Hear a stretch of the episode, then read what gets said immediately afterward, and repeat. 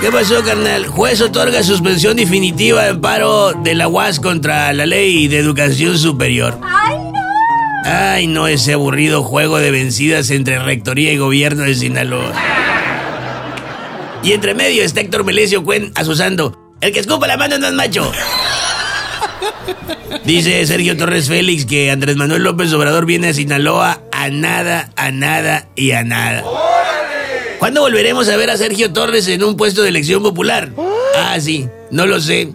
Tal vez nunca, nunca y nunca. Oigan, en Choix se ha encarecido el precio del agua purificada.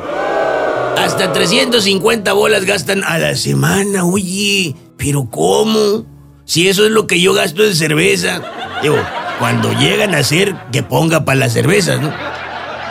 Oigan, ahí vienen ya a todo galope los meses de sequía en la región.